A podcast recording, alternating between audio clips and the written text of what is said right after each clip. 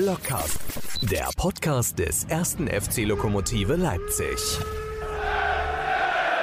Aber jetzt fällt die Entscheidung mit dem nächsten Leipziger. Und das ist René Müller selber, der diesen Elfmeter treten wird. Und er läuft an, schießt Tor! Lokomotive Leipzig erreicht als dritte Mannschaft unseres Landes das Europapokalfinale. Müllers Elfmeter ins linke obere Dreieck. Unhaltbar für Dropsy hat das möglich gemacht. Aha, hat es möglich gemacht. Herzlichen Glückwunsch, René Miller zum 65. und viele Grüße von uns nach Stötteritz und von mir viele Grüße nach Leipzig. Hallo Marco. Hallo Thomas, grüß dich. Na, wie schaut's? Naja, so angepasst der Gesamtsituation. Sag mal, so ein Tor nochmal zu hören, ist das momentan so, so, so ein Ausweichen, wenn man freudige Gefühle braucht, was den ersten FC Lok angeht? Auf jeden Fall, auf jeden Fall, äh, wenn man das hört. Ähm, aber es ist natürlich auch trügerisch, weil ich schon manchmal den Eindruck habe, dass es Leute gibt in unserem Stadion, auch gegen Alklinike, die gefühlt noch Europapokalsieger sind oder Europapokalfinalisten natürlich äh, und dann Ansprüche haben, die wir äh, momentan einfach jetzt nicht erfüllen können. Aber ja, ich muss gestehen, obwohl ich damals nicht dabei war, 87, das Video nur x-mal gesehen habe, das Spielaufvideo, lief es mir auch heute kalt den Rücken runter bei diesem Radiokommentar. Also die äh, Veranstaltung, die wir damals im Felsenkeller gemacht haben, Ja. da hatten wir ja das Video, diesen Zusammenschnitt aus der Geschichte des ersten FC Lok Leipzig gezeigt. Und als dann das Tor rankam, als, also wir hatten sie immer vorher schon angeteasert, dann stand René Müller so seitlich ganz alleine und hat sich das angeguckt, hatte vorher zu mir gesagt, aber nicht das Tor wieder. Ich sage, ja, na, was denkst du denn? Und als dann dieses Tor auf dieser Leinwand fiel und jeder, der da im Saal saß, ja genau wusste, was jetzt passiert, flippten die Leute aus, als wenn es jetzt live gewesen wäre. Und ich glaube mal, das ist so eine der Szenen vom ersten FC Lok Leipzig, die immer hängen bleiben wird, die so ein bisschen auch äh, die damalige Zeit beschreibt. Und was würdest du sagen, was ist noch eine Szene, die vielleicht äh, ein bisschen untergeht, die ist aber auch zeigenswert oder die auch zeigenswert wäre? Aus der Geschichte des ersten FC Lok. Ja, Vielleicht das Tor von, ist es Henning Frenzel gewesen gegen Düsseldorf. Fortuna Düsseldorf 1973, genau, Ja, ja. wo er fast von der Grundlinie den Ball ins, ins Tor spielt, ist, denke ich, eine Szene. Und natürlich die, äh, die Tore gegen den FSV Mainz 05 1993 im, im entscheidenden Spiel am letzten Spieltag zum Aufstieg. Ich denke, das sind, das sind so ikonische Szenen. Wenn wir in die Neuzeit gucken, ja, was haben wir da? Dafür fällt mir natürlich, weil ich ihn auch letztens getroffen habe, das, das 2-1 von Sven Helmut gegen Blau-Weiß ein. Wer weiß, wo wir da wären, wenn das nicht gefallen wäre und wir nicht aufgestiegen wären. Ja, aber das ist nicht zu vergleichen.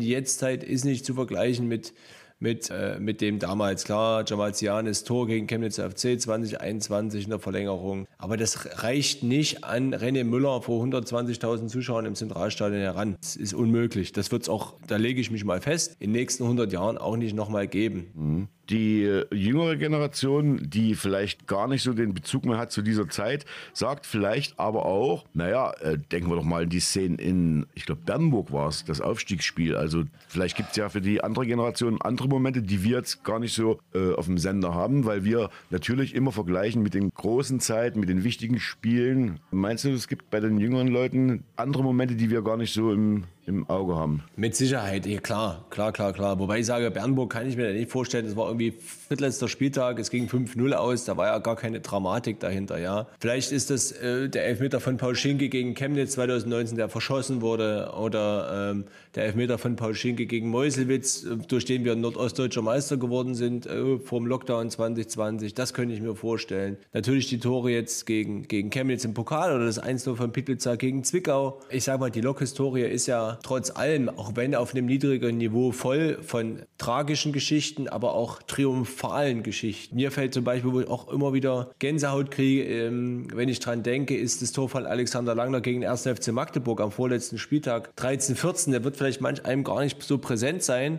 Aber ich meine, da kam ein fast Aufsteiger ähm, und wir mussten, mussten, mussten dieses Spiel gewinnen um äh, überhaupt noch eine Chance zu haben, in der, in der Liga zu bleiben. Und äh, gehen da einzeln in Führung durch, durch Alex Langner. Das ist auch eine Szene, die mir durchaus präsent ist. Natürlich auch die Tore von äh, Jens Werner und Markus Brotkorb in Chemnitz damals gegen Fortuna Chemnitz 2012. Wer damals Lockruf gehört hat, den, dem bluten jetzt wahrscheinlich noch die Ohren so laut, wie das damals war. Schöne Grüße an Kai Metzner an der Stelle. Also ja, es gibt, es gibt genügend Szenen. Es ist in jeder Saison eigentlich was los. Äh, diese Saison ist es tatsächlich ein bisschen ruhiger, äh, was äh, Triumphe angeht. Noch, wir sind ja noch im Pokal, aber äh, in der Liga ist es tatsächlich rar, also sind Triumphe eher rar gesät. Müssen wir uns mit dem Gedanken anfreunden, dass wir im Abstiegskampf sind? Frage 1, Frage 2. Das Abseitstor wird von den Spielern, jetzt am Dienstag, das Abseitstor wird äh, als Grund mit angegeben, um das Spiel so gelaufen ist, wie es gelaufen ist. Ja, sind wir im Abstiegskampf und äh, du warst ja im Stadion. Warum sieht der Schiedsrichter nicht, dass da jemand äh, so weit im Abseits steht? Ja, das ist mir unbegreiflich. Schiedsrichterassistent steht ja da auf Höhe und ich weiß, Thomas Lafiplitzer hat ihn auch gefragt, hat er auch keine richtige Antwort drauf bekommen. Für mich ein, ein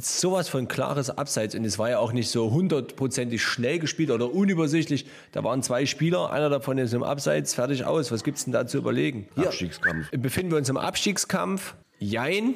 Wir sollten die Situation nicht unterschätzen. Noch ist noch genügend Platz. Also wer weiß es besser als, als ich. Hansa 2, BRK, Eilenburg sind teilweise noch deutlich dahinter. Äh, interessant wird es aber dann, wenn der erste FC Lok es nicht schafft, gegen diese vermeintlich direkten Konkurrenten, die danach kommen, Mäusewitz und BRK, Mäusewitz am 28.02. und BRK am 6.03. nicht zu gewinnen. Ich sage, gewinnt man beide Spiele, ist man im Prinzip raus aus dem Schneider. Dann zu noch das Spiel gegen Hansa Rostock 2 gewinnen. Dann ist alles gut. Ähm, lässt man aber dort Punkte und die fangen wieder erwartend an mit Punkten, was ich jetzt persönlich nicht glaube, aber du weißt es nicht.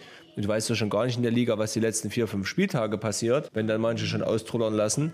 Dann wird es eng, aber ich sehe uns tatsächlich nicht in akuter Abstiegsgefahr, obgleich die Leistung gegen Eiklinike jetzt auch nicht, wie soll ich sagen, groß für Dopaminausschüttung gesorgt hat bei mir. In der, ich glaube, LVZ stand zu lesen, dass die Spieler mittlerweile von dem genervten Umfeld beeinträchtigt sind, dass die das jetzt mittlerweile zugeben und sagen, das nervt alles. Das haben wir ja noch bis Monatsende, wenn ich das richtig verstanden habe. Und denkst du, dass es wirklich jetzt noch der Grund ist äh, oder einer der Gründe ist, warum es denn jetzt sportlich so miserabel läuft? Das müssten wir ein bisschen länger äh, diskutieren, aber ich glaube, dafür haben wir jetzt nicht die Zeit, weil wir unseren Gast haben. Merkst du dir die, Sprach, äh, die, die Sprachnachricht, die, die Sprachnachricht. Die Frage, Thomas? Ich, ich schicke mir selber eine Sprachnachricht Sprachnachricht und äh, schick sie dir dann. Genau, weil darauf würde ich ein bisschen, ein bisschen länger antworten. Aufgabe für dich. Und bevor wir den Gast anrufen, merkst du dir auch noch, dass du mir noch erklären musst, was ein NB ist. Ja, da bin ich vorbereitet worden, Herr. Sehr gut. Ah ja, ah ja, bin ich gespannt, was deine Vorbereitung ist. Äh, André Göre hat's bestimmt nicht, ist bestimmt nicht gewesen, der da Täusch dich mal bitte nicht.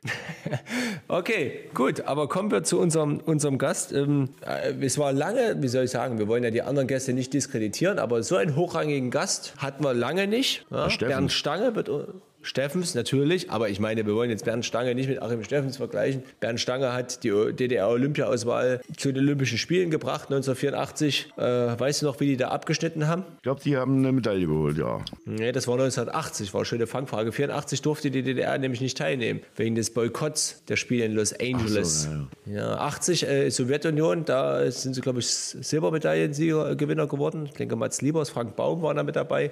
84 mit unter Bernd Stange qualifiziert, nicht teilgenommen. Dann DDR-Nationaltrainer der A-Mannschaft, Sportdirektor bei Hertha BSC, zypriotischer Meister mit Apollon Limassol, Nationaltrainer in Singapur, im Irak, in Belarus, in Syrien, bei Jena dazu noch trainiert und natürlich, weswegen wir ihn hauptsächlich heute kontaktiert haben, Trainer des VfB Leipzig in der Saison 93-94, in der unser Verein mal Erstliga-Luft schnuppern durfte.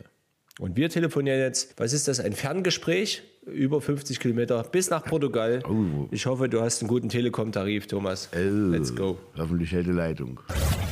Ja, und dann hat es geklappt. Äh, der Anruf nach Portugal war erfolgreich. Herzlich willkommen, Bernd Stange, bei uns im Podcast. Ja, vielen Dank für den Anruf. Wir danken, dass das klappt. Ich habe die erste Frage. Ich lese nämlich Knaschwitzer. Hoffe, dass es keine äh, Schreibfehler ist, weil Gaschwitzer hätte ich jetzt gewusst, wo es liegt. Aber Knaschwitz, wo ist das denn? Ein zu Norden. Ja, Knaschwitz ist mein Geburtsort, auch meine Heimat. Das liegt fünf Kilometer entfernt von dieser herrlichen Stadt Bautzen. Dort bin ich geboren, zur Schule gegangen, groß geworden, Abitur gemacht, bis ich dann äh, an die DFK nach Leipzig gewechselt bin. Also meine Heimat in Sachsen. Und wenn man Knaschwitzer ist, was war man dann zu DDR-Zeiten äh, für ein Fan? Zu welcher Mannschaft ist man dann äh, als Fan gegangen? Das war damals Motor Bautzen, eine Mannschaft in der zweiten Liga mit doch ganz beachtlichem Niveau. Stadion Müllerwiese, da gab es sogar mal ein Pokalfinale der DDR. Und das ist also meine Heimat, fußballbegeisterte Leute, die natürlich jetzt alle zu Dynamo hintendieren, weil das 50 Kilometer entfernt ist. Gibt es in Gnaschwitz ein Bernd-Stange-Museum?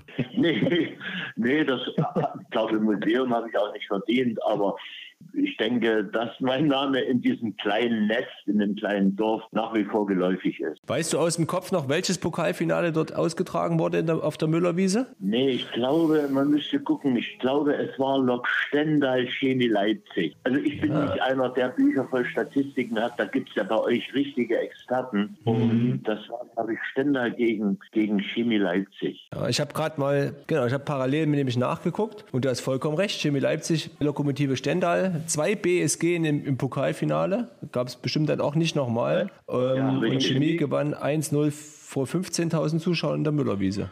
Naja, nicht schlecht. Das ist eine richtige, richtige Fußballecke in Bautzen.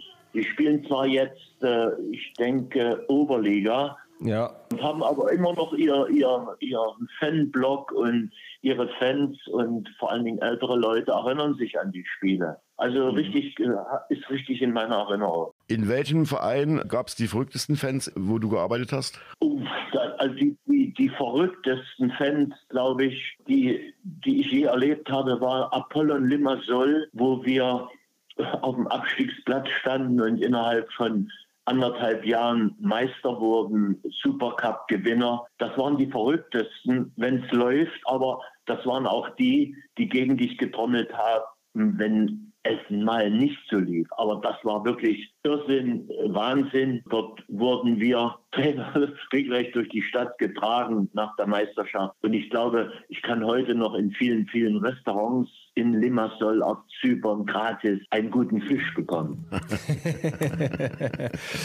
Äh, wie oft bist du denn noch in der Heimat in, in, in Knaschwitz? Äh, zurzeit bist du ja in Portugal und wenn du jetzt in Deutschland bist im Sommer, bist du dann auch in Knaschwitz oder ist das eher selten? Ja, nee, nee, nee. Ich bin, wie gesagt, sehr, sehr oft dort und habe auch noch eine Wohnung in Bautzen im Haus meines äh, Bruders, meiner Mutter, die vergangenes Jahr mit 96 gestorben ist. Da bin ich in Bautzen, in Knaschwitz, in Thüringen, in Jena natürlich und habe auch da eine Bleibe. Ich würde sagen, dass ich so neun Monate des Jahres, vor allen Dingen jetzt diese beschissenen Wettermonate hier an der zauberhaften Algarve verbringe und dann im Sommer, so Mai, Juni, Juli, August in der schönen Zeit, äh, dann in meiner deutschen Heimat bin. Du hast ja äh, in Jena rechtzeitig als Trainer oder Co-Trainer angefangen und der Trainer damals hat über dich gesagt, dass du eigentlich eigentlich ein schüchterner Typ warst und ja, eigentlich zu schüchtern warst, um diesen Job überhaupt zu machen. Kannst du dich daran erinnern? Na klar, ich bin.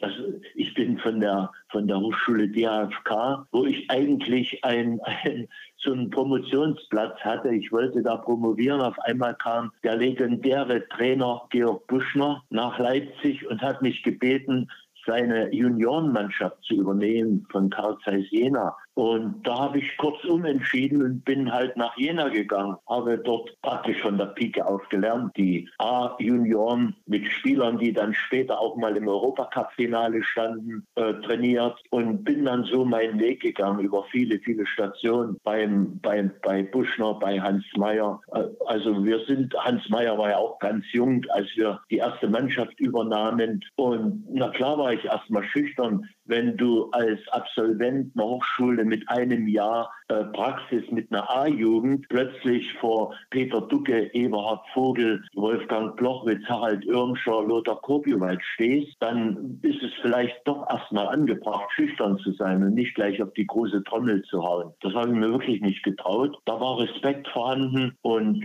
wie gesagt, später dann als Assistent bei Georg Buschner da waren es eben Jürgen Kreu und Achim Streich und Dixie Dörner und wie sie alle hießen. Und da denke ich, ja, stimmt das wohl, dass ich eher schüchtern und ruhig und zurückhaltend an die Aufgabe rangegangen bin. Mhm. Harald Irmscher war dann später auch mal dein Co-Trainer, ist das richtig? Ja, ne? ja, der Harald war Spieler und war dann äh, später Co-Trainer. Er war Talentetrainer beim FC Karl Zeiss und da habe ich ihn äh, praktisch dann als Co-Trainer zur Nationalmannschaft geholt und da war mir eine exzellente Unterstützung und Hilfe. Ja. Wenn wir, bevor wir zum VfB kommen, noch eine Frage, wenn du in Leipzig an der DFK studiert hast, kannst du dich noch an diese legendären Faschingsbälle erinnern?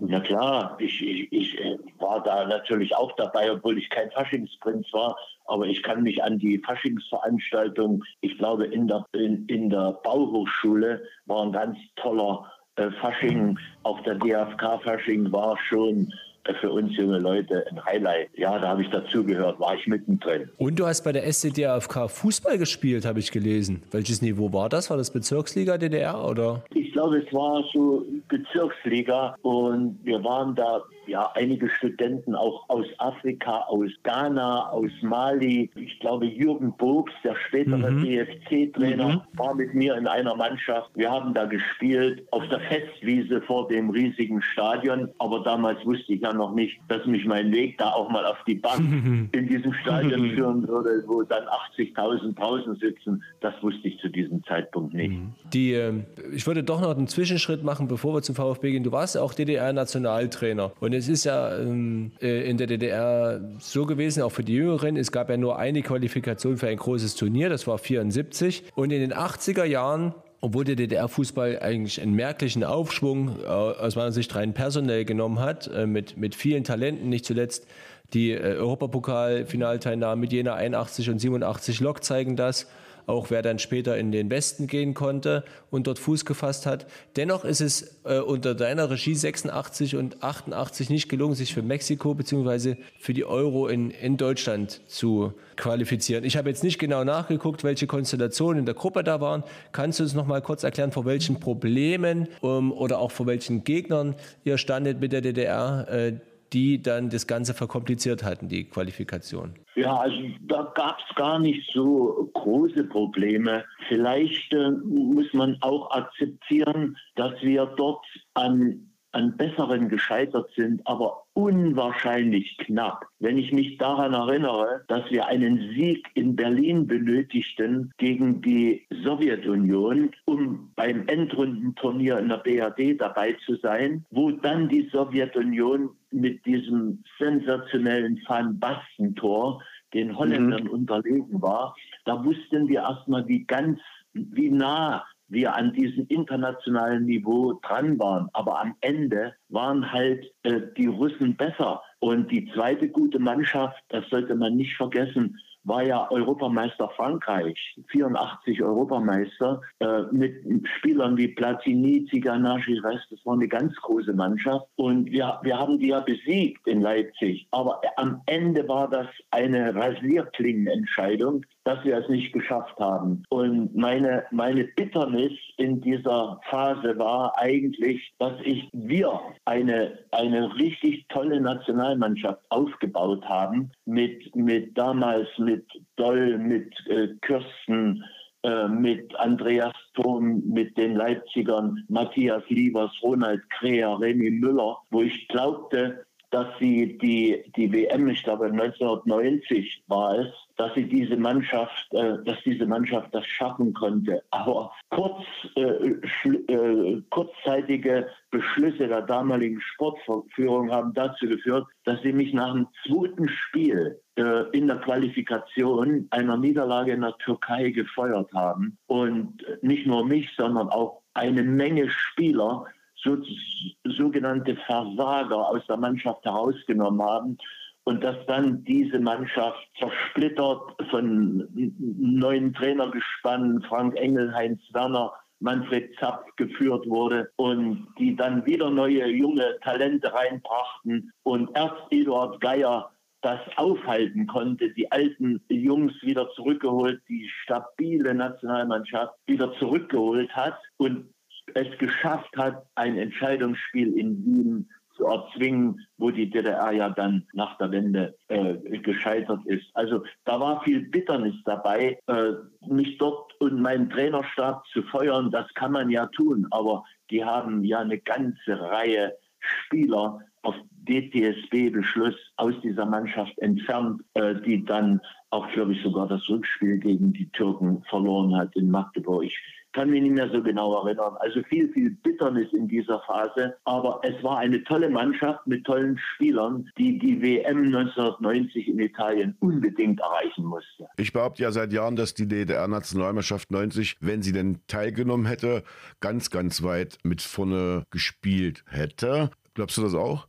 Ich denke auch, weil eine Nationalmannschaft, die macht man nicht, indem man einfach mal äh, Spieler einlädt. Eine Nationalmannschaft, die bewegt sich wellenförmig in Auf und Abs und die, die wird über viele, viele Jahre entwickelt. Das geht oftmals über U21, über Olympiamannschaft, über äh, die Nationalmannschaft, die dann sich Bewährungsproben unterziehen musste. Und diese Mannschaft, die war aber richtig gewachsen und richtig gereift. Und ich sag's mal so, fußballblinde, ahnungslose Funktionäre haben da nach einer Niederlage in der Türkei die Notbremse gezogen und nicht nur die Trainer, sondern auch jede Menge Spieler gefeuert. Man muss nur mal auf die Aufstellung schauen nach der Niederlage in der Türkei und dem nächstfolgenden Spiel, wie viele Spieler dort bestraft wurden, eliminiert wurden und, und, und, und so ein Zirkus. Es hat Jahre gedauert, diese Mannschaft zusammenzustellen, aufzubauen, wachsen zu lassen, international bestehen. Die Mannschaft hat ja äh, Ergebnisse gemacht, auch wie gesagt nicht nur gegen Frankreich. Man hat in Portugal 3-1 gewonnen. Drei oder vier Leipziger dabei und äh, richtig tolle Spiele auch in, in Südamerika. Also das war schon eine Mannschaft, wo ich sage, du hast absolut recht, die hätte eine ganz gute Rolle gespielt, aber hätte, wenn und ob und aber ist ja das alte Sprichwort im Fußball. Steht ja alles nicht. Apropos Nationalmannschaft, du hast deinem Kollegen oder dem jetzigen Trainer Julian Nagelsmann so eine Art offenen Brief geschrieben. Ich zitiere mal kurz. Lieber Kollege, lieber Julian, auf der Pressekonferenz nach dem Türkei-Spiel bezeichnest du dreimal unseren Kai Havertz als Weltklasse-Spieler. Mit dieser Bezeichnung sollten wir generell als Trainer etwas vorsichtig umgehen. Der Junge gehört mit seinen Begabungen zweifellos zu den kompetenten Spielern und über sein Talent sind wir uns zweifellos einig. Hat er dir geantwortet? Nee, er hat mir nicht geantwortet. Natürlich, ich, ich denke, es war, ein, es war ein anständiger Brief und es war einfach meine Meinung als Kollege und es war kein, keine Attacke und kein Angriff. Ich nehme keinem einzigen Journalisten übel, wenn du jedes Wochenende in der Bundesliga das Wort Weltklasse hörst. Weltklasse. Das ist das können die Journalisten so haben. Aber wir Trainer sollten doch vorsichtig sein und diesen Spielern, unseren guten Spielern, nicht so ein Preisschild umhängen und immer wieder Weltklasse, Weltklasse. Weltklasse ist für mich ein Spieler, der permanent in der ersten Mannschaft spielt und in dieser Mannschaft Spiele entscheidet vielleicht sogar allein entscheidet. Und das über einen längeren Zeitraum, das ist, wie gesagt, Weltklasse. Und ich habe auch Namen genannt, die für mich über längere Zeitraum Weltklasse waren. Und leider zählt der Kai Havertz mit all seinen Talenten nicht dazu.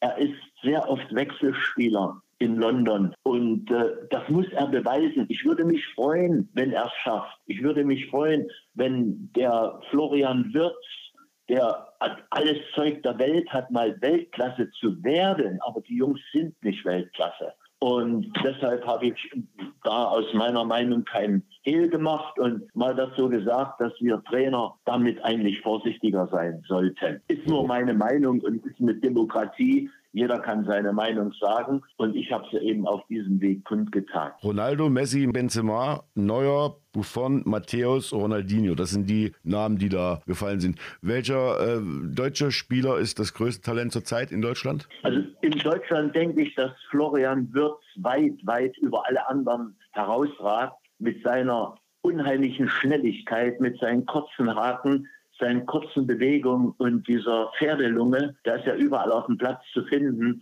Und wenn er weiter stabil bleibt, wenn er von Verletzungen verschont bleibt, wird er sicher Schritt für Schritt diesen Weg gehen. Also ich bin ganz sicher, dass er nicht in Leverkusen endet. Ja, also wer so viel äh, Talent hat, torgefährlich ist, laufen kann, schnell ist, leichtfüßig ist, der hat eine große Karriere vor sich. Der gefragteste deutsche Spieler im Moment. Wer war Weltklasse von den Spielern, die du trainiert hast? Also Weltklasse, ja, Weltklasse würde ich sagen. Also relativ viele Spieler mit, mit internationaler Klasse von Beginn an. Also vielleicht einer, da werdet ihr euch nicht mehr dran erinnern, ihr habt ihn nie gesehen, den Jenenser Peter Ducke, ja, der unberechenbare Haken, der durch seine individuelle Klasse, dass er auf dem Bierdeckel drei Leute ausgespielt hat, Tore geschossen hat, der hat Spiele allein entschieden. Wenn der mal verletzt war, gab es 3000 Zuschauer weniger im Stadion. Und ich würde sagen, das ist ein, ein vergangenes, äh, absolute internationale Klasse, auch für mich der, der Leipziger Henning Frenzel, Wolfram Löwe, der WM gespielt hat, feilschnelle Leute. Das ist alles internationale Klasse. Aber Weltklasse müsste man sagen, da müsste man bei einer WM oben mit dabei sein, Europacup-Spiele. Mhm. Vielleicht der einzige, mit dem ich, mit dem ich trainiert habe, war da Jürgen Kreu, der, wo man mhm. sagen konnte, der hatte eigentlich alles. Ein glänzender Fußballer, eine Persönlichkeit, ein Charakter. Und äh, denke ich, dass ich den eigentlich als einzigen dazu zählen würde. Aber internationale Klasse haben natürlich auch Andi Thom bewiesen in, in Leverkusen in der deutschen Nationalmannschaft bei Celtic Glasgow.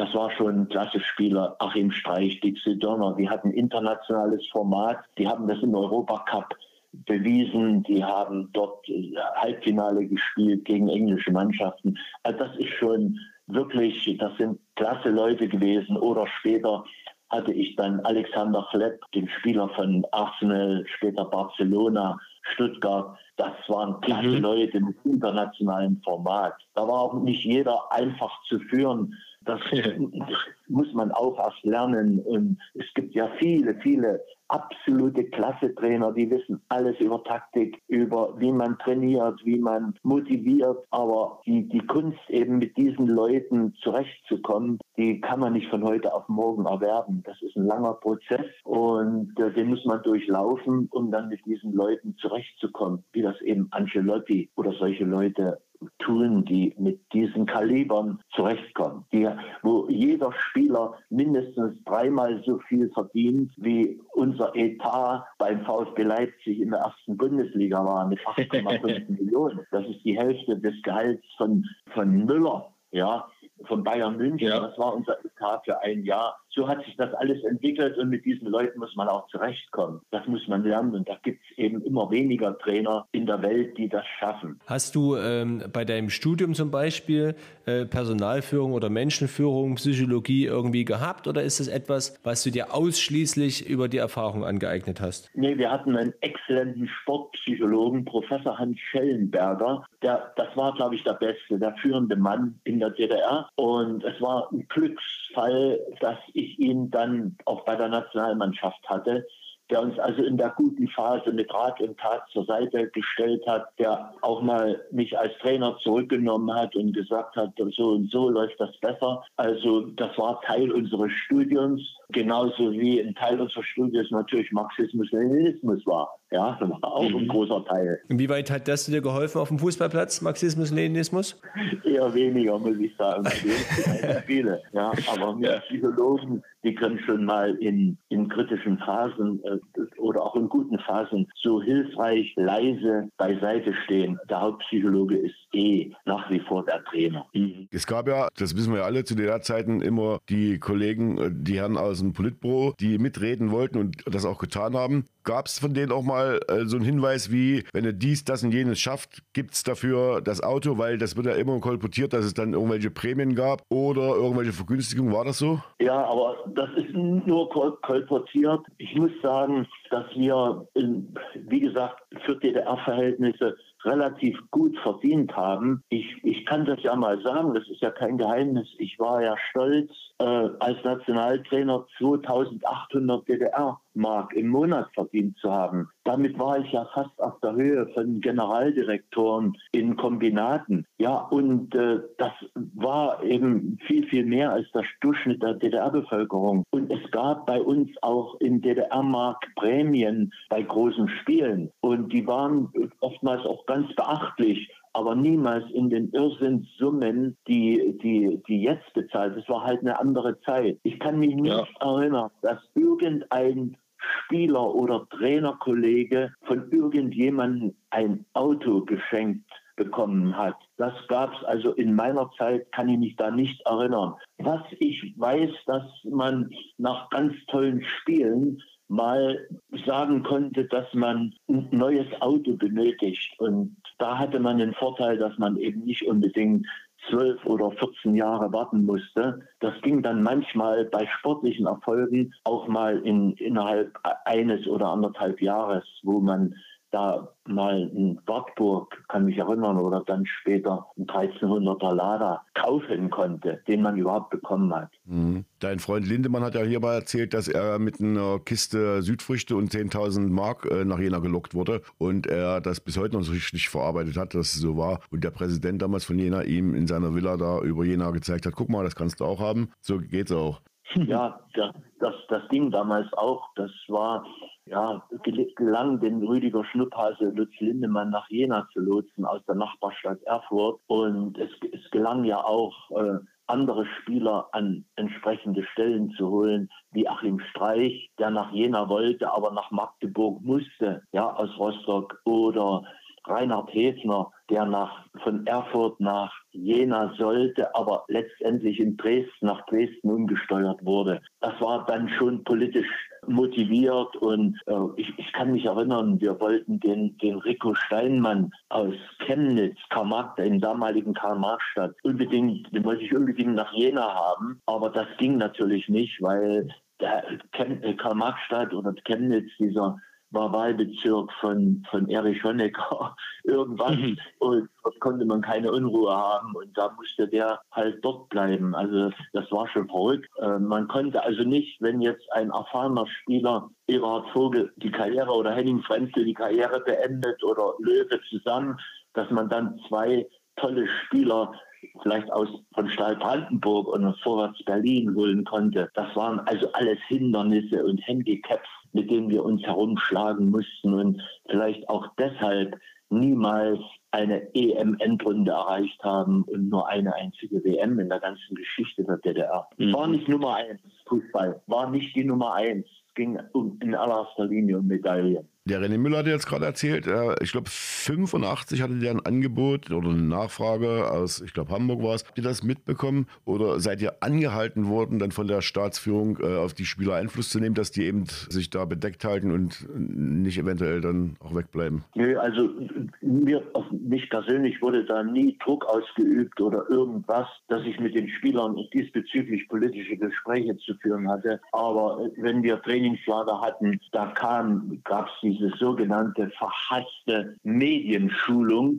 unserer Athleten, äh, die, wo einem die Galle hochkam, wenn also dann kamen Leute und haben unsere Spieler geschult und gesagt, wie reagierst du, wenn Matthias Sammer, wenn jetzt ein äh, westlicher Journalist sagt, Herr Sammer, Sie kriegen ein Angebot von da, wie würden Sie reagieren? Oder äh, finden Sie nicht, Ihr, Ihr Verband ist scheiße, Sie könnten ein ganz anderes Auto fahren, wie, wie würden Sie da reagieren? Und das gab es also bei unseren Schulungen äh, in Kienbaum, kamen dann Leute, die wir nicht im Grunde genommen aus der Sportführung, das waren also so Begleiterscheinungen, die eben mit dem Land, mit dem damaligen System zusammenhängen. Wenn ich, äh, wenn wir jetzt mal auf, den, äh, auf die Zeit nach der Wiedervereinigung kommen, ich kann mich erinnern, Uli Tomale beispielsweise hatte sich ein bisschen mehr erhofft, als äh, Trainer eines Europapokalteilnehmers irgendwie in den Westmarkt reinzukommen. Inwieweit gab es bei dir Hoffnung, Erwartung, dass du äh, fußballerisch von der Wende profitierst und vielleicht äh, im westdeutschen Fußball Fuß fasst? Ja, das haben ja letztendlich, letztendlich haben das alle Trainer erhofft, weil es war überschaubar zu Beginn der 90er Jahre, dass der DDR-Fußball oder der ostdeutsche Fußball ins Niemandsland rollt. Das war absolut für jeden,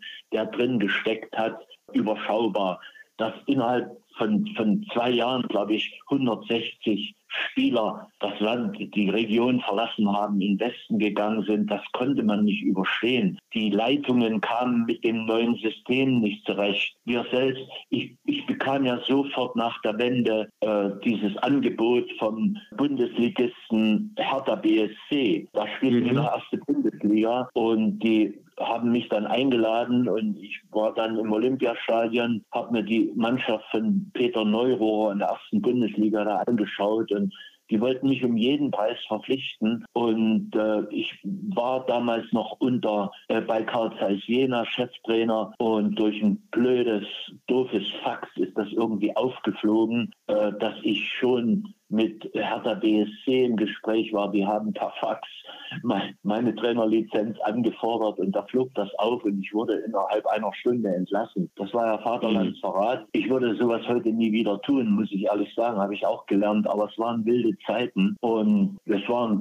für damalige Verhältnisse ein Riesenangebot für mich, da in der, in der ersten Bundesliga Fuß ja. zu fassen. Aber Hertha stieg ab. Ja. Und ich ahnungsloser, was ich nicht wusste, dass sie nicht nur abgestiegen sind, sondern ihre damalige Mannschaft äh, mit Walter Junghans, mit Uwe Rahn, Fußballer des Jahres, alle gingen weg. Es war überhaupt mhm. niemand mehr da. Und ich bin dann durch die Gegend gestolpert und habe mir dann Leute von Vorwärts Frankfurt und von da und den 19-jährigen Mario Basler von Rot-Weiß Essen, den niemand haben wollte, nach Hertha geholt und habe natürlich den Wiederaufstieg mit dieser zusammengewürfelten Mannschaft, mit dem Pleiteverein, denn das war Hertha, da war überhaupt kein Geld da, nicht mal für Spielbeobachtung, für gar nichts. Also wie gesagt, aber ich hatte die Chance, brauche mich also nicht beschweren, ich konnte sie aber nicht nutzen. So, und dann mhm. wäre, hätte ich das geschafft, vielleicht ein Bundesliga-Aufstieg, wäre ich bis ans Karriereende dort geblieben. Aber ich habe es eben nicht geschafft. Ich war halt nicht gut genug oder mein Verein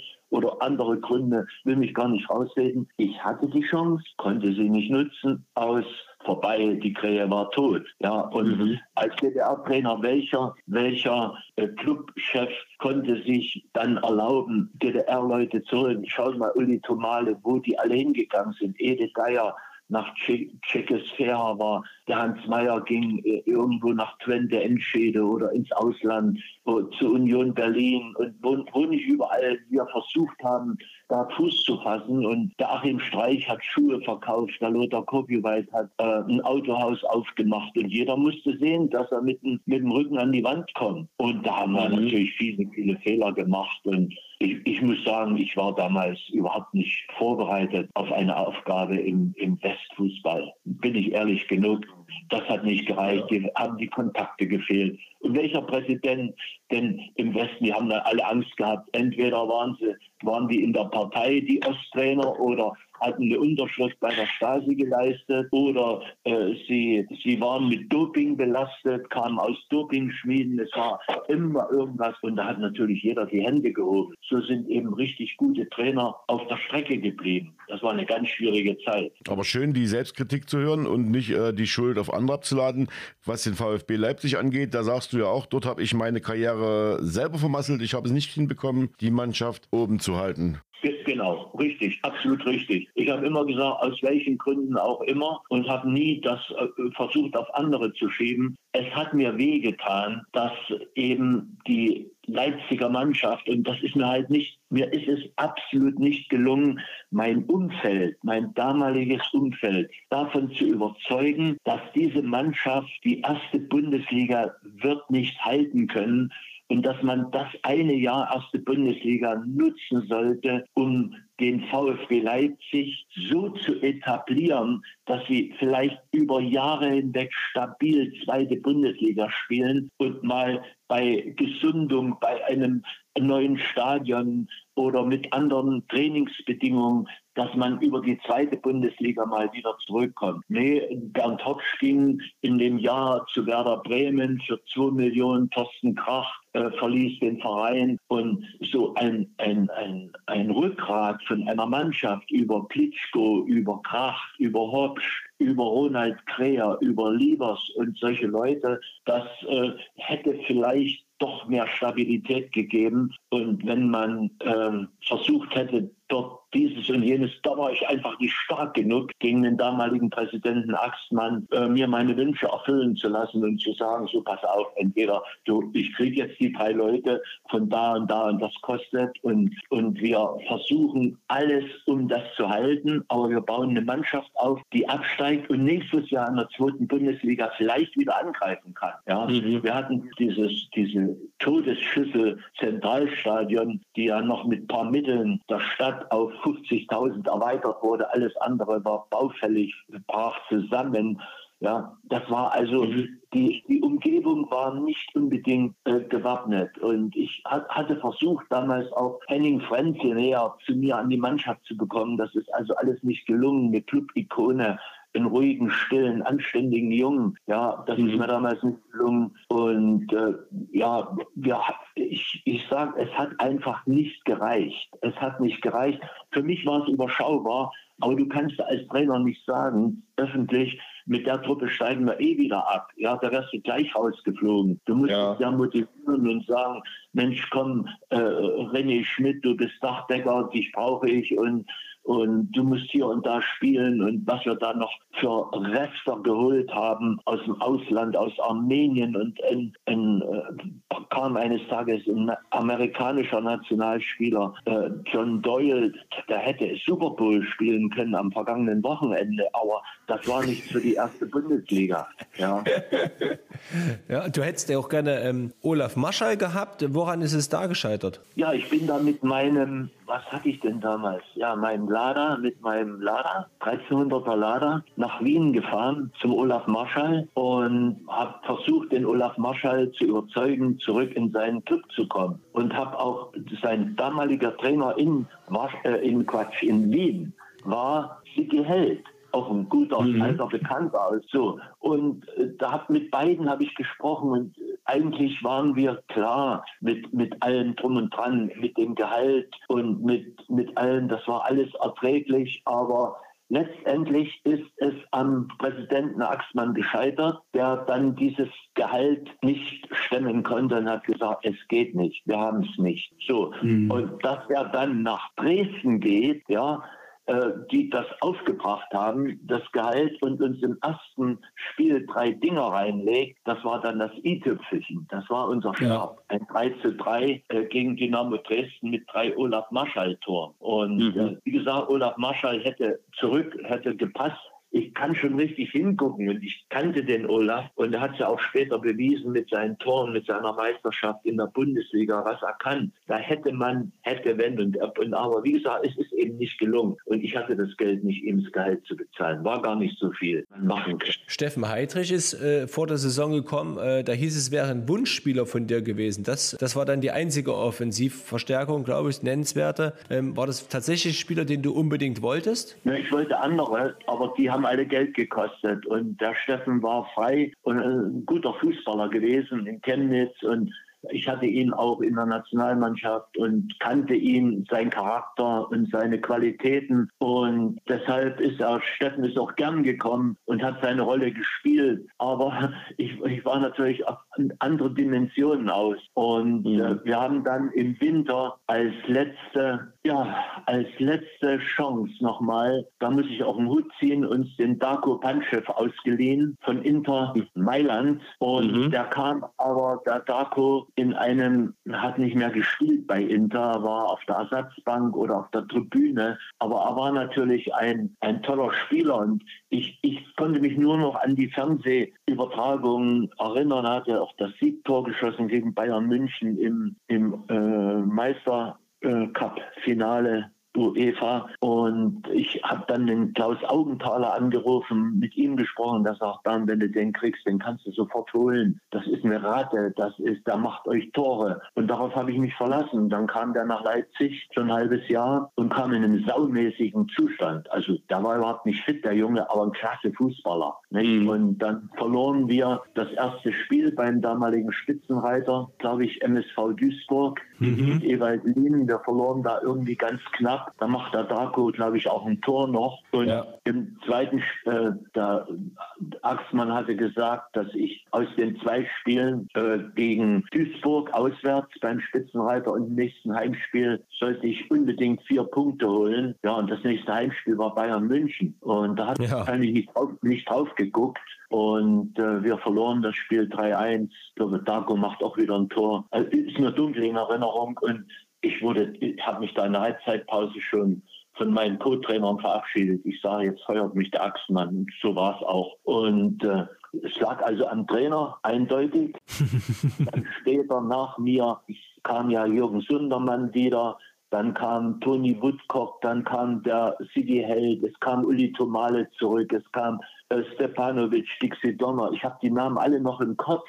Und ja. ein einziger, also muss es doch nicht an diesen Trainern, die alle irgendwo irgendwann schon mal bewiesen hatten, dass sie es können, gelegen haben. Es muss also an anderen Dingen gelegen haben. Und ich behaupte heute noch eine einheitliche Strategie. Wir steigen gemeinsam ab in die zweite Bundesliga. Wir etablieren uns in der zweiten Bundesliga. Wäre der bessere Weg gewesen, als dort ein halbes Dutzend Trainer zu verschleißen. Aller drei, vier Monate wurde gefeuert. Also ich weiß nicht, wo das herkam, ob das von den Führungsgremien kam. Es war, wie gesagt, eine verrückte Zeit. Aber hat alles, alles falsch gemacht. Und die Ergebnisse und das Ende mit der Insolvenz beweisen mir eigentlich, dass leitungsmäßig in Leipzig der falsche Weg eingeschlagen wurde. Ich würde, also ich würde gerne noch beim, beim VfB bleiben. Wie ist denn überhaupt der Kontakt zustande gekommen, dass du äh, Jürgen Sundermann dann äh, beerben sollst und in die erste Liga oder ja, es wäre auch, hätte auch zweite Liga sein können, wenn der Aufstieg nicht gelungen wäre, ähm,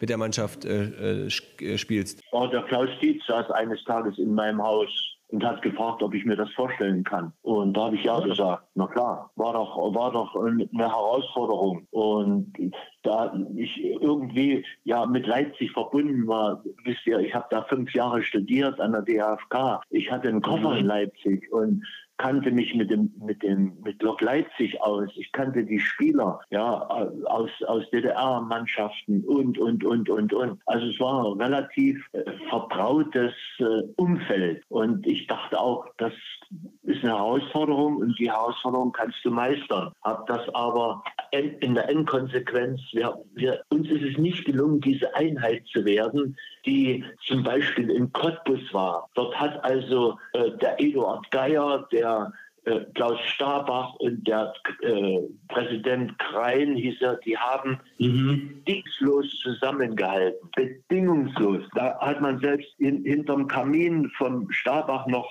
Geld gefunden und dies, aber die haben immer weiter zusammengehalten. Und über diese Stabilität in der Leitung in Cottbus haben die ja Beachtliches erreicht. Und äh, das war also irgendwie auch meine Gedankenwelt mit dem VfB Leipzig, etwas zu etablieren. Das war 50 Minuten von Jena, etwas fest zu etablieren, was stabil ist und was in der Stadt Leipzig vielleicht mal eine Zukunft hat auch mit, mit dem neuen und besseren Stadion. Das war ja eine Schande, eine Bruchbude, äh, diese ja. Leipziger Stadion. Und, und diese Verlorenheit dieser Fans da drin, das ist ja nie, der, zwölfte Mann hat uns ja auch noch gefehlt. Ja, ja das stimmt. Also, Im Brune-Blacher-Stadion hätte man sicher äh, die, das eine oder andere hässliche Ergebnis machen können mit den verrückten Fans da draußen, aber die sind mhm. nicht durchgekommen im Zentralstadion. Das war Fremdland. Ja, es war kein Heimvorteil, auf keinen Fall, ja. Du hast gesagt, äh, eine, eine, eine Einheit zu werden. Ich glaube, ihr wart in der Vorbereitung in Schlotheim, glaube ich, in Thüringen und dann in, im Winter in Mexiko. Nun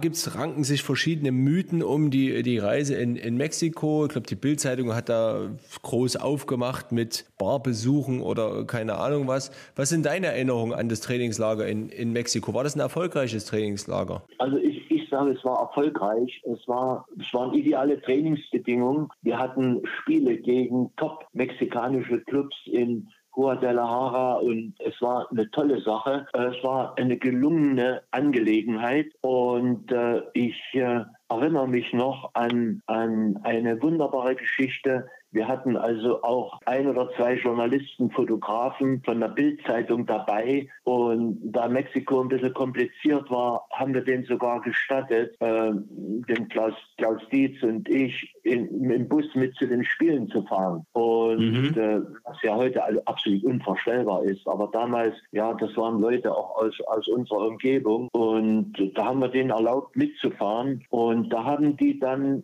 die zwei Journalisten in der Bildzeitung die Mannschaft eingeladen als Dank zu einem Fischessen an einem mhm. wunderbaren Restaurant. Da war eine gute Atmosphäre, eine gute Stimmung. Das Trainingssache war zu Ende und da haben habe ich Bier erlaubt. Die Spieler konnten da mal ein Abschlussbier trinken, bevor die Heimreise kam. Und da stand Bier und Lobster und so auf den Tischen. Und der Fotograf hat ein super Foto geschossen. Und äh, ich weiß nicht, Lindner dahinter, vor ihm drei Bierflaschen und zwei volle Gläser. Und wir haben uns nichts dabei gedacht. Und dann kommen wir zu Hause an. Das erste, was sie mir vorhalten, Sex und Suff in Mexiko. Ja, und das Foto. Stimmt sowas, ja. Essen, zu dem wir eingeladen worden sind von der Zeitung. Und ich hatte dann natürlich ein gestörtes Verhältnis zu den Leuten und äh, schon, schon extra zu dem Redakteur, der das so hingeschrieben hat, das war ja übelst. Ich, Ja. ich erinnere auf dem Boden irgendwo noch den Zeitungsausschnitt. Ja, und wie gesagt, unvorbereitet und nicht wissen, was man macht. Und Hinterhältig. ja, war hinterhältig gemein. Aber gut, ich habe es überlebt, mir geht's gut, ich bin gesund und war also doch nicht so schlimm. Dein letztes Spiel, äh, was du als VfB-Trainer hattest, war gegen Franz Beckenbauer, der nun leider verstorben ist vor vier Wochen. Und er hat auch das Vorwort, glaube ich, geschrieben zu einem zu deiner Biografie. Hattet ihr noch äh, näheren Kontakt dann oder ist es so über Verlagskontakte zustande gekommen? Wir hatten uns nochmal getroffen, äh, nochmal gesehen und zu verschiedenen Anlässen getroffen. Wir haben dann auch nochmal, der Franz hatte nochmal einen Versuch unternommen, er war Nationaltrainer und wir haben Versuch unternommen, das Spiel nochmal äh, durchzuführen. Das war, ich war DDR-Nationaltrainer, er war West-Nationaltrainer vor, vor dem Spiel gegen VfB Leipzig und wir wollten das Spiel nochmal beleben. Und da hat Mhm. gesagt, wir können in München spielen oder wir können auch in, in Leipzig oder Berlin spielen. Und ich war ganz angetan, weil wir eine absolut starke Truppe hatten zu dem Zeitpunkt und wir haben gute Ergebnisse gemacht, deshalb ist er gekommen. Und das äh, habe ich dann begeistert dem Karl Zimmermann mitgeteilt, dem damaligen äh, Präsidenten des Fußballverbandes der DDR. Und da, hat, da war auch angetan, der Karl war ja eine ehrliche Seele, aber das ist gescheitert, weil der DTSB hat keine Gewinnchancen gesehen für die DDR. Und wir, wir brauchten Siegleistung und da wurde das Spiel im Grunde genommen verboten, abgesagt. Das war der Kontakt und deshalb konnte ich mit Franz eigentlich immer ganz gut und da war gegenseitiger Respekt vorhanden und ein groß, großer Mann, große Persönlichkeit. Ja, und da, der Franz hat dann gesagt, als ich entlassen wurde in der Pressekonferenz, Herr Axtmann, der, Sie, wenn Sie mal über den Platz gelaufen werden hier, da hätten Sie gesehen, wie schwierig das heute war, überhaupt gut Fußball zu spielen. Und da wären sie dreimal gestolpert und sie entlassen hier den Kollegen und ob das richtig ist. Und ich habe dann mit Franz, meiner Frau, noch im Hotel Astoria gesessen bis früh um vier. Und Ach. ich wusste, ich war ja gefeuert, ja. Das war ja erledigt. Und äh, haben uns dann noch nett unterhalten. Aber bevor die Krähe tot war, das müssen wir auch nicht vergessen, ist eine legendäre Sache noch für, für alle VfB-Fans. Der einzige Auswärtssieg und dann ausgerechnet noch in Dortmund. Welche Erinnerung hast du denn an dieses Spiel, was glaube ich unter der Woche stattfand einstmals? Ja, scheiß Erinnerung, weil ich habe mein ganzes Leben lang, habe ich eigentlich gelehrt, äh, Angriffsfußball, Attackenfußball, Ballbesitzfußball. Wir müssen den Ball haben, nicht der Gegner und vorwärts und Ronald Kreher, du marschierst und auf der rechten Seite und Schöffler oder Zetsche, du marschierst auf der anderen Seite und dann kommen Raffinierte, das war mein Fußball. Ja, Ja. Ich war fremd, ich habe absolut gefremdet mit Catenaccio, und mit Defensive. Offensichtlich äh, war das das Gegenteil von Sch- Schorsch Buschner, dem erfolgreichsten äh, DDR-Trainer, der also absolut Defensive gelehrt hat. Verteidigen war das Wichtigste. Er hat immer gesagt, Bernd, wenn du ein Tor bekommst, musst du zwei schießen, um zu gewinnen. Also bekomme erst mal keins. Und ja,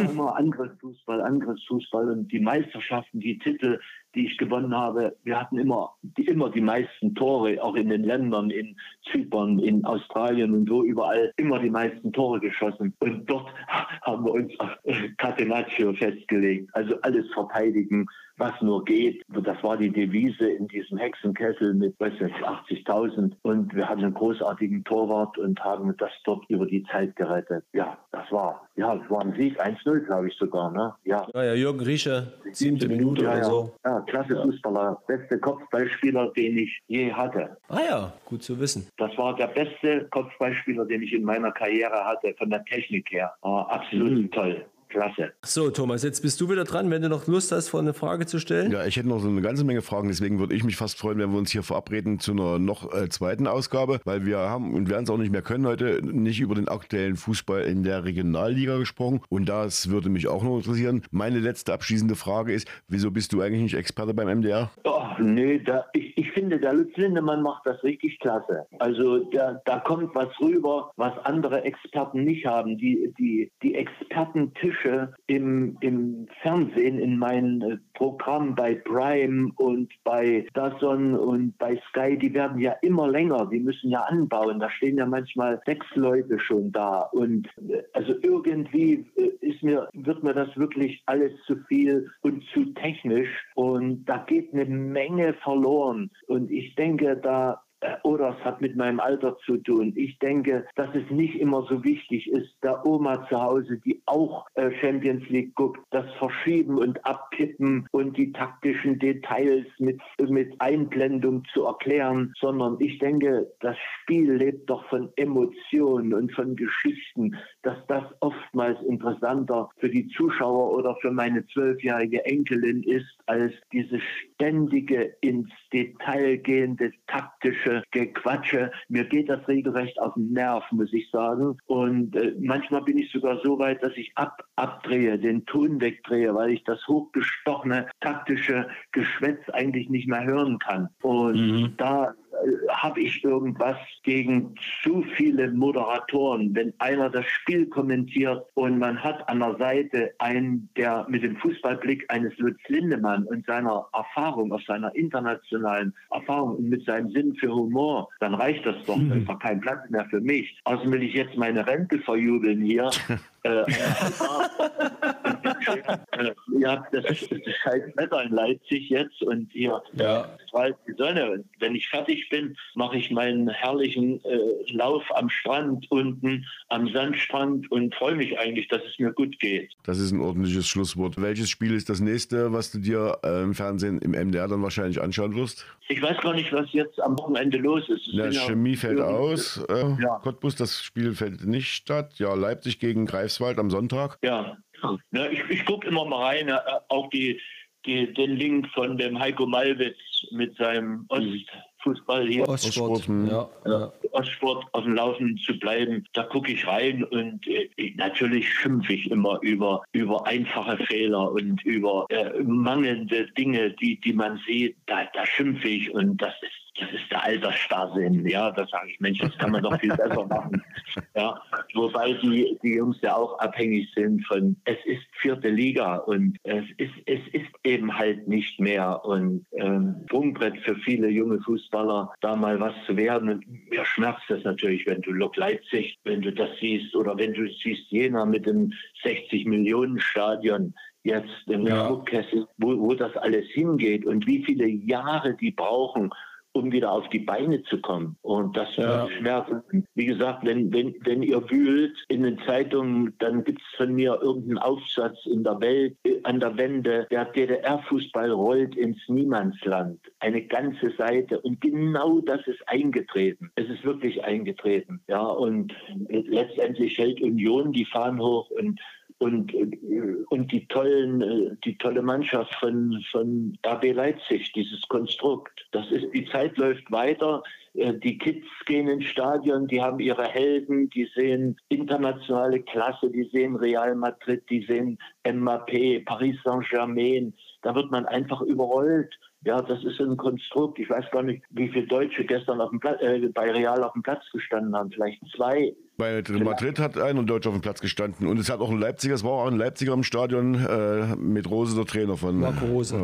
Ja. ja. wer wird denn, wer wird denn, äh, letzte Frage meinerseits, wer wird denn äh, Meister in der Regionalliga Nordost? Uh, oh, das ist, das ist, das Ding ist noch die, das ist noch nicht zu Ende. Das äh, wäre wär vielleicht das größte Potenzial, vielleicht äh, der BFC von den Leuten her, von, von allem drum und dran. Ja, ja. ich weiß nicht, wie Karlswald, dass sie plötzlich so einen Wackler bekommen. Ja, das äh, vielleicht, dass da im Norden noch was abgeht, aber das ist, ist noch offen. Ein offener Kampf, ja. will ich mich mal nicht festlegen. Ja. Mhm. Vielen Dank für diese kurzweilige, ja fast schon Stunde, Bernd. Ähm, viel Spaß bei deinem Lauf. Wie weit wirst du laufen heute? Einmal den Strand vor und einmal den Strand wieder zurück, oder? Herrlicher, Porto de Mos Lagos, ein, einer der schönsten Strände hier an der Algarve. Und wenn du Ebbe hast, geht das Meer weit zurück und da hast du eine herrliche, wie eine Tischtennisplatte. Das ist schon schön. Wir haben jetzt so, ja, 19, 20 Grad, ist also aber doch ganz erträglich, so Rentnerwetter, muss ich sagen. Schönes Wetter. Viel Spaß und alles Gute. Marco, ja. Bevor unsererseits jetzt hier Neid aufkommt, äh, würde ich fast äh, äh, darum bitten, dass wir uns verabreden für eine zweite Ausgabe, dass wir uns dann mal ausschließlich mit äh, der Regionalliga befassen können. Ansonsten, ja, viel, viel Spaß beim Laufen oder beim äh, Urlaub jetzt in Portugal. Ja. Und danke, dass du dir die Ja. Zeit genommen hast. Der Kulttrainer bleibt jetzt dabei. Bernd Stange zu Gast im Podcast des 1. FC Lok Leipzig. Dankeschön. Aber klar, vielen Dank und viele Grüße in die Heimat. Tschüss. Tschüss. Dankeschön, tschüss. Ich habe es gerade gesagt, ich bleibe dabei. Kulttrainer Bernd Stange zu Gast hier im Podcast mit vielen, wie ich finde, naja, interessanten und neuen Einzelheiten, die man bisher vielleicht gar nicht so kannte. Wie hat es dir gefallen? Ja, super, ich bin, ich bin sehr, sehr froh. Äh, danke an der Stelle, wenn das hört, Lutz Lindemann, der uns die Nummer besorgt hat. Da ist eben so, ja, guckt man Jena gegen Babelsberg und ist eigentlich eine Strafe, sich das anzugucken und bums, sagt äh, äh, Lutz Lindemann, ah, hier, Bernd Stange äh, hat mir gerade geschrieben, so und so. Und der Harry, äh, ein treuer Hörer unseres Podcasts, ist auch schon mal beim Loco Wunschkonzert, hat sich Wochen und Monate lang jetzt schon bemüht, irgendwie an die Nummer von Bernd Stange zu kommen. Er hat gesagt, Mensch, den können wir doch mal ein, oder könnt ihr doch mal einladen, hat Journalisten angerufen, hat im Internet recherchiert, wie kommt man an Bernd Stange ran. Da gab es Gesprächsrunden irgendwo in Zwickau, glaube ich. Da hat er den Veranstalter angerufen. Naja, ich weiß nicht so richtig, ob wir die Nummer rausgeben können. Ist ja auch ein bisschen verständlich, ruft irgendeiner an, sagt er noch, er kommt aus Nordsachsen, ähm, also jetzt auch nicht aus Berlin, kommst du aus Berlin, da kriegst du die Nummer natürlich sofort, kommst du aus Nordsachsen, da heißt es, naja, hm, komischer Gesell. So, und da ist er nicht weitergekommen und schrieb mir dann, Mensch, du hast es doch auch gehört, schreib doch mal dem Lutz Lindemann. Habe ich Lutz Lindemann geschrieben, hat keine zehn Minuten gedauert, hatte ich die Nummer von Bernd Stange und noch ein Telefonat mit Lutz Lindemann, äh, der mir äh, alles erklärt hat. Der wohnt, äh, Bernd Stange wohnt in Portugal, der weiß Bescheid, der weiß, dass wir rechtschaffende Menschen sind. Wir können ihn anrufen. So, dann habe ich zehn Minuten mit Bernd Stange danach telefoniert, was ähnlich wunderbar war wie jetzt. Und ich muss sagen, bin an deiner Seite heute ein sehr glücklicher und zufriedener Podcaster, was den Gast angeht. Lutz Lindemann ist ja immer nicht ganz unumstritten. Wir können eigentlich nur sagen, immer wenn wir ihn zu Gast hatten, äh, eine Bereicherung. Ich finde äh, seine naja, hemdsärmliche, ich nenne es jetzt mal Art immer auch äh, erfrischend. Das, das fällt dann aus den normalen Kommentatorenstandards raus. Und äh, an der Stelle, wie gesagt, Dankeschön, dass er das dann auch ermöglicht hat. Ja, und liebe, liebe Grüße. Heute gab es bei der ARD, äh, ich glaube in der Tagesschau sogar, einen Bericht über Ulm, über die dritte Liga, die ja jetzt nicht mehr in ihrem Stadion spielen dürfen aufgrund der Regelung, was das, äh, was die Rasenheizung angeht. Und dann war der Präsident dazu Gast und den hat man befragt und der hat mal so aufgedeckt, was für ein Wahnsinn das eigentlich ist. Also die spielen jetzt nicht mehr zu Hause, die spielen jetzt irgendein anderem Stadion. Und er sagt, jetzt haben wir natürlich irgendwo Geld zusammengekramt, um diese Rasenheizung zu bauen. Und dann kam der DFB daher und hat gesagt, ja Moment mal, ihr betreibt die ja mit Öl. Ja, wir betreiben die mit Öl. Das ist nicht nachhaltig. Also jetzt deckt man quasi äh, den Leuten noch auf, dass sie das Wieses betreiben und damit wird diese, diese Sinnlosigkeit immer, immer deutlicher, sich überhaupt sportlich zu engagieren. Ich habe noch gestern noch mal überlegt, welche Mannschaften in der aktuellen Regionalliga könnten denn jetzt aus dem Hut raus diese Anforderungen schaffen? Äh, In der Regionalliga?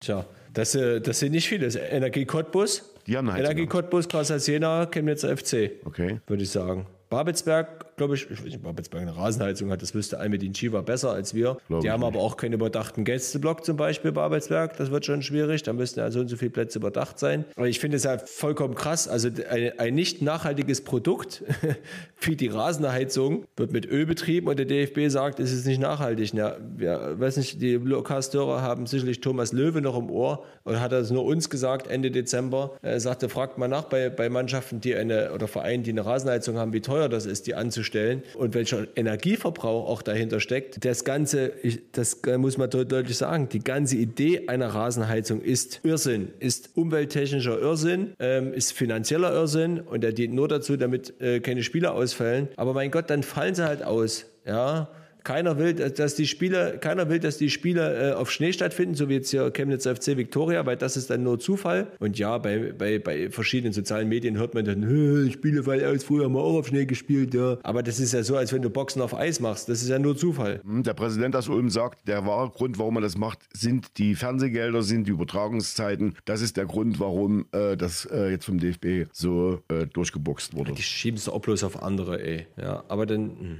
Naja, sie haben ja, sie haben ja, die, die profitieren ja davon schon. Die wollen ihre, ihre Ja klar, die profitieren sie davon, ja, aber äh, Na mein Gott, dann spielt halt jemand Mittwochabend oder Dienstagabend 18 Uhr, kannst du trotzdem übertragen bei Magenta. Die Fans gucken es doch trotzdem, egal ob es nun Samstag 13 Uhr, 15 Uhr oder, oder Mittwochs 18 Uhr ist. Trotzdem kommen die Leute ins Stadion und trotzdem gucken es die Leute bei Magenta. So, also das ist doch nicht so, dass, dass jetzt bei Ulm gegen Sandhausen, äh, äh wenn die nicht äh, samstags 14 Uhr spielen, oder 15 Uhr spielen, 14 Uhr spielen die dritte Liga, äh, sondern mittwochs 18 Uhr, dass dann auf einmal von 5 Millionen Zuschauern 3 Millionen nicht gucken. Da gucken 100.000 zu bei Magenta oder 50.000. Ja, und meinetwegen mittwochs gucken dann halt 60.000 sogar zu, weil es 10.000 Leute gibt, die es nicht rechtzeitig ins Stadion schaffen, wegen der Arbeit. Also das ist doch ein, äh, das ist doch ein Feigenblatt am Ende. Den geht es nur darum, dass es einen geordneten Spielbetrieb gibt aber den gibt es nun mal nicht und den wird es auch äh, über die nächsten 10, 50, 100 Jahre nicht geben, weil das Wetter eben das Wetter ist und nicht durch Menschen beeinflusst werden kann, zumindest nicht kurzfristig. Und das ist ja auch gut so. Könnte ich mich aufregen, wie du vielleicht merkst. Ja, das ist auch, der Grund, warum ich, warum ich dich provoziert habe. Aufregen. Wir kommen nochmal zu meiner Frage von vor dem Interview. Die Spieler haben, ich glaube, die FAZ war es, ich weiß nicht genau, äh, irgendwo zu verstehen gegeben, dass äh, das Ganze drumherum im Verein und auch diese Querelen, was den Trainern geht,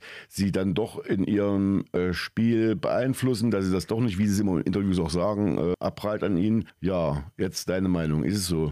Ja, das Problem ist, glaube ich, also es ist vielschichtig, ja. Ich war ja nun in Eiklinik, habe das Spiel gesehen. Danach gab es zahlreiche Chiba-Rausrufe, äh, unüberhörbar, äh, auch durch das Dach natürlich. Von 150 Fans, würde ich sagen, haben vielleicht 40 oder 50 daran beteiligt. Und ich kann grundsätzlich natürlich verstehen, dass Menschen unzufrieden sind mit der Saison. Sind wir auch, ja. Wir können die Tabelle lesen, wir sehen, schon wieder verloren. So, dann muss man aber mal gucken, nee, andersrum. Und es ist natürlich auch so, dass wir seit fünf Jahren, also das erste Mal seit fünf Jahren oder sechs Jahren bei dem Trainerwechsel Scholz zu Joppe, der Musik hinterherlaufen. Das Jahr darauf sind wir Meister geworden. Chiva erste Saison kannst du im Prinzip nicht rechnen. Da wurde nach acht Spielen eben abgesagt und jeder wusste, neue Mannschaft, haha. So, und dann haben wir drei, drei Jahre äh, sozusagen gute Leistung gezeigt, wahrscheinlich auch zu gute. Und das fällt uns jetzt auf die Füße. Man ist es nicht mehr gewohnt, dass so eine Mannschaft wie Alklinike einfach, dass du dort keine Chance hast. Das muss man einfach mit in Betracht ziehen. Ja, die Leistung war nicht gut, ja, aber du musst auch sehen, gegen wen du gespielt hast. Da spielen, wissen nicht, wie viele Dritt- und Zweitligaspiele gegen uns gespielt haben gestern, vorgestern. Die sind auf jeder Position mindestens mal ebenbürtig gewesen. Auf vielen Positionen, sage ich, äh, deutlich besser. Ja, nimm doch einfach mal Marvin Poirier gegen Löhmannsröben und Wilton. Nichts gegen die beiden. Die haben das ordentlich gelöst in der Innenverteidigung. Aber der Mann hat äh, zweite Liga gespielt bei Karlsruhe. Ja, und das auch nicht mal schlecht. Oder Abu Alpha links, Akagi Gogia rechts, Spieler mit Zweitliga-Erfahrung. Max Kulke im Mittelfeld, Spieler mit Zweitliga-Erfahrung. Philipp Türpitz, Spieler mit Zweitliga-Erfahrung mit, mit Magdeburg, wenn ich jetzt nicht äh, falsch liege. Sean Kauter in der Innenverteidigung. Sicherlich nicht mehr in der Blüte seines Schaffens, aber jetzt auch nicht verkehrt. Ja, da kommt mit Jakob Engel einer links, der ist auch nicht so verkehrt. Und wen haben wir denn? Guck dir mal die erste Elf an. Ricardo Grimmitz zum zweiten Mal vorzeitig ausgewechselt und davor der ausgehende Hinrunde auch nicht gerade formstark. So hat von Anfang an gespielt. Dafür bringst du Maximilian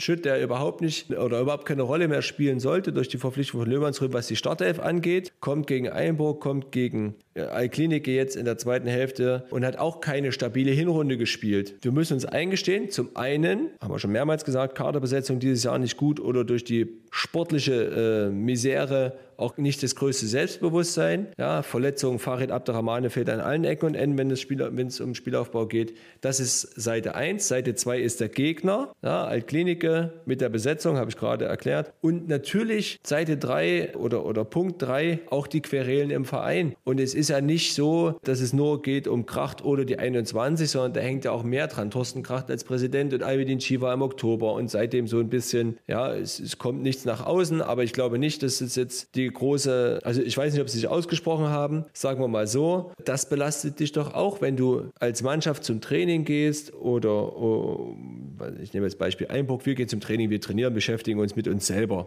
So, da gibt es jetzt nicht die großen Zuschauer, die Unruhe reinbringen. Es gibt von den Funktionären keine, keine eckigen Kommentare, weil wir irgendwie Drittletzter sind oder so, sondern wir können uns auf alles konzentrieren. Beim ersten FC Lok werden Spieler natürlich konfrontiert von den Fans vor oder nach dem Spiel auf der Straße, äh, Social Media, alleine was bei, bei Facebook oder im Forum diskutiert wird. Wenn du es als Spieler durchliest, bist du natürlich da auch beeinflusst. Positiv, wenn es gut läuft, negativ, wenn es nicht so gut läuft. So, und dann diese ganzen Diskussionen Reaktionen auch auf dem, äh, auf dem Gelände, die du vielleicht mitbekommst, in der Presse, die du mitbekommst. Das heißt also, du trainierst nicht nur und spielst nicht nur, sondern du hast eben auch diesen Rucksack. Und wenn er natürlich geht keiner am Spieltag in eine Klinik ins Stadion, äh, in die Kabine und denkt sich, ah, wenn wir heute wieder verlieren, dann und dann und dann und dann und dann das. Sondern die konzentrieren sich aufs Spiel, aber ganz ausschalten kannst du es halt nicht. Aber ich sage, für Dienstag äh, ist das für mich keine Ausrede sondern äh, Dienstag ist einfach der qualitative Unterschied zu groß gewesen. Jetzt kommt als nächstes, sind wir in, am Sonntag in Greifswald. Da, wenn man hm, jetzt nicht irgendwas ganz Verrücktes da passiert, äh, wird es auch schwer, drei Punkte mitzubringen.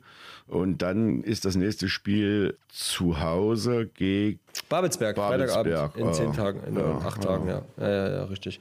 Also es sind natürlich wieder drei, drei absolute Top-Teams oder aus den äh, Top 5. Greifswald, ja, sag niemals nie, die haben jetzt auch hier und da mal ein Unentschieden eingestreut oder auch verloren. Aber hätte ja auch keiner gedacht, dass der FC, also außer uns, der FC Eilenburg beim BFC Dynamo einen Punkt holen. Ja, also das ist ja auch möglich in diesen krassen Konstellationen. Zweiter gegen Drittletzter, Erster gegen, weiß nicht, Fünftletzter oder so. Spiel muss erstmal gespielt werden und du musst, darfst nicht vergessen, Kreiswalder FC hat den Druck. Die müssen nämlich gewinnen, weil die Erwartungshaltung ist, naja, da kommt ja nur Lok, die spielen eine schlechte Serie. Das sind die nächsten drei Punkte. So, von daher hast du ja auch gegen Altklinike hier und da eine Torchance gehabt. Nicht die Masse und auch nicht sicherlich nicht brillant herausgespielt, aber Tore machen hättest du ja schon dort können. Mhm. Meine Hausaufgaben. Ja. Nicht-binäre Personen können ihre Geschlechtsidentität nicht dem zweigeschlechtlichen, also binären Geschlecht zuordnen. Als Synonym wird oft der Begriff NB oder NB verwendet, die in der englischen Aussprache auch eine Abkürzung verfügt in NB. Ja, sehr gut, Thomas. Naja, ich. ich hast, du, hast du die Mutti gemacht oder hast du es selber gemacht? Nee, ich habe ja. Oder, oder, oder KI? Na, KI. Ich habe meinen treuesten Unterstützer in Fragen. Äh, ich, ich, ich sage ja immer viel Meinung über wenig Wissen bei mir, ja.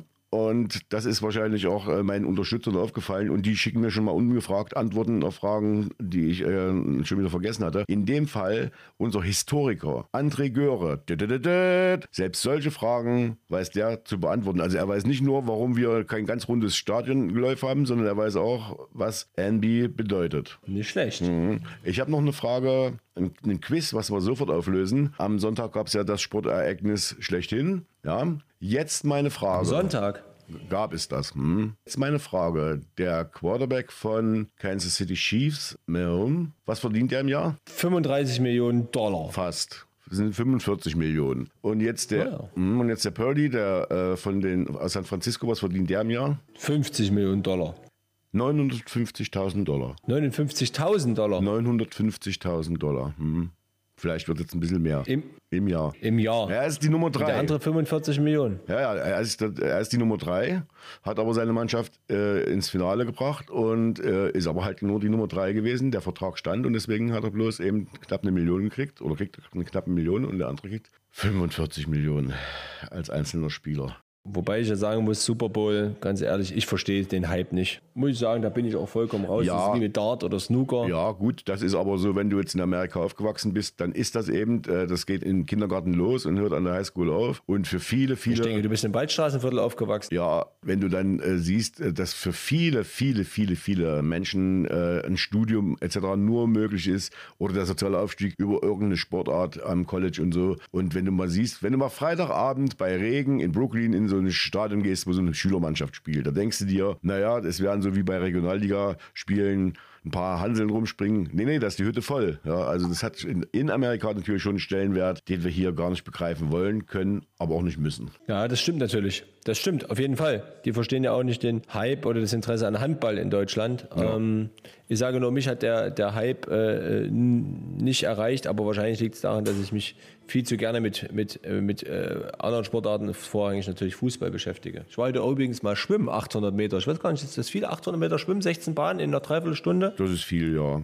Das ist viel. Ach so, siehst du, was ich dich aus Das letzte Mal ist ja vor fünf Jahren schwimmen gewesen. Oh, das ist doch schön, dass du zumindest nicht untergegangen bist. Das, äh, was ich dich fragen wollte, ein Spieler in der, in der Regional, also ein Regionalligaspieler, was hat er so für Spitzenwerte? Wie schnell ist er in, in, im Sprint unterwegs? Das kann ich dir nicht beantworten. Müsste ich mal nachfragen. Aber ich sage in der Bundesliga, theoretisch ist das ja nicht auf die Liga beschränkt, sondern ist ja ganz viel auch Talent und, und körperliche Struktur und Verfassung.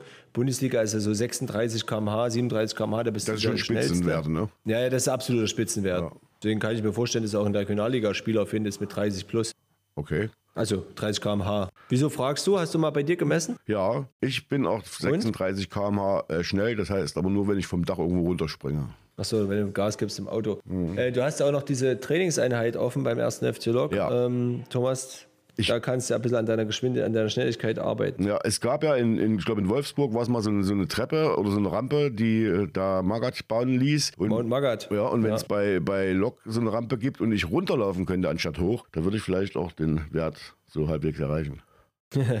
Fällt mir ein, liebe Grüße an den Chef den Chefredakteur. Es gibt ja in England, in der Nähe von Bristol, äh, Entschuldigung, in der Nähe von Gloucester, einen Hügel, wo man einen runden Käse früher runtergerollt hat. Ah. Und Menschen sind hinterhergekullert, um dann den Käse zu fangen, beziehungsweise der Erste zu sein, der dann unten ankommt. Äh, sieht ganz, äh, ganz übel aus. Äh, Wir haben uns diesen Berg angeguckt, um Himmels Willen, da willst du nicht mal runterlaufen. Wir sind dort lang gewandert und da gibt es auch regelmäßig Verletzte. Wäre ja auch mal, also da bist du auch ziemlich schnell. Cheese Rolling in Gloucestershire. Aber wir sind als, als Jugendliche in dem alten Scherbelberg in, im, im Rosental in einen kleinen Hang da runtergefahren mit Schlittschuhen. Wir haben die Bahn vereist und sind mit Schlittschuhen da runtergefahren. Da flogen hinten die Funken. Ich war vor kurzem mit dem Fahrrad mal dort gewesen und mit dem Fahrrad runterzufahren, das war ja nun wirklich, äh, ja, da stand ich an diesem kleinen Hügel und habe gedacht, äh, Nee, wenn du jetzt hier stürzt, dann ist, nee, nee, und das ist, hat was mit Alter zu tun. Ich glaube, wenn man so einen Käseberg runterrennt auf jeden Fall. und ganz jung ist, dann macht man das, weil da macht man ja alles. Aber mit jedem Lebensjahr dazu sagt man sich, A, warum soll ich das machen und B, warum soll ich es machen? Ja, ich glaube, das stelle ich auch immer wieder fest, dass eine, so eine Gefahreneinschätzung und so weiter und so fort ist. Äh, kommt mit dem Alter, das ist positiv, kann aber auch negativ sein, wenn es irgendwie hemmt. Also damals war es so gewesen, wir sind da runtergefahren, weil links und rechts wie beim Abfahrtslauf in, in Österreich äh, da ein paar Pübis standen und wir natürlich den Eindruck schinden. Das war der einzige Grund, warum wir da runtergefahren sind mit Schlittschuhen. Und das ist ein Grund. da hat es geholfen. Ja, ja, na klar, natürlich. Da, dann freue ich mich für dich. Äh, Hast du da deine heutige Frau kennengelernt? Nee, nee, nee, nee, nee. Gut, nächste Woche Dienstag ist wieder kein äh, Podcast. Weißt du warum, Thomas? Weil, nee. Weil der FC Eilenburg gegen den FC Karl Zeiss Jena spielt und ich nicht an zwei Orten gleichzeitig sein kann, beziehungsweise nicht während des Spiels Podcast aufnehmen kann. das Warum würde man mir eigentlich doch, denke ich, übel nehmen. Da habe ich andere Sachen zu tun. Ich will ja Bernd Stange und Lutz Lindemann, da, die werden das Spiel ja vielleicht verfolgen. Und äh, mit Jena fiebern, äh, da möchte ich, dass zumindest mal ein Punkt in Eilenburg bleibt. Wenn nicht sogar drei. Ich wünsche dir viel Glück. Wir treffen uns, nee, wir hören uns wieder am Mittwoch und Richtig? alles andere erfahren Sie aus den angeschlossenen Funkhäusern oder so ähnlich. Genau. Oder aus ihrer F2 dabei. Ne, wie heißt das? FF dabei? wie FF ist die dabei. Fernsehzeitung? Da war Golko Milic, glaube ich, äh, der meiste Mensch auf dem Titelbild. Ich, damals war es Golko Mitic. Kannst du ja nächste Woche einen kleinen Abriss geben über das, äh, über das Leben von Golko Mitic? Oh, da kann ich was Richtiges, ganz was, ganz, da kann ich was aufdecken aus Leipzig. Aber da werden Die sich, erste wichtige Frage ist, lebt denn Golko ja, Mitic der noch? lebt noch. Aber da kann ich, da sollten sich alle schreibenden Kollegen schon mal einen Stift äh, anspitzen. Ich werde nächste Woche mal was über Golko Milic erzählen, beziehungsweise, naja, nächste Woche dann ruhig mal reinhören. Golko Mitic hat am selben, selben Tag Geburtstag wie meine Tochter. Siehst du, da geht's schon mal los. Ja, nicht schlecht. Ja, Serbisch-Kyrillisch, äh, ne, kann ich nicht vorlesen. Geboren in Strojkovce bei Leskovac, Königreich Jugoslawien, heute Serbien. Das mal so viel zum Anteasern. Alles weitere, vielleicht kriegen wir einen Kontakt zu Golko Mitic dann äh, in der nächsten Folge. Bis dahin, tschüss. Tschüss. Blockcast, der Podcast des ersten FC Lokomotive Leipzig.